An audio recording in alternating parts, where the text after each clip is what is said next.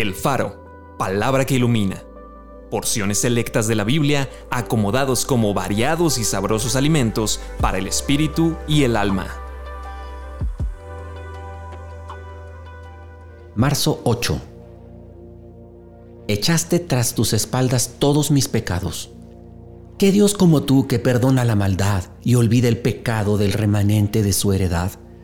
No retuvo para siempre su enojo porque se deleita en misericordia. Él volverá a tener misericordia de nosotros, sepultará nuestras iniquidades y echará en lo profundo del mar todos nuestros pecados. Por un breve momento te abandoné, pero te recogeré con grandes misericordias. Con un poco de ira escondí mi rostro de ti por un momento, pero con misericordia eterna tendré compasión de ti, dice el Señor tu Redentor perdonaré la maldad de ellos y no me acordaré más de su pecado. Bienaventurado aquel cuya transgresión ha sido perdonada y cubierto su pecado.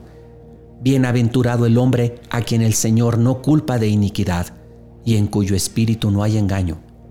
La sangre de Jesucristo su Hijo nos limpia de todo pecado. Vamos a orar. Señor, yo te quiero dar gracias porque soy bienaventurado, ya que mi transgresión ha sido perdonada y ha sido cubierto mi pecado. Señor, ha sido una salvación tan grande. Gracias porque un solo pecado hubiera bastado para separarme de Dios por toda la eternidad.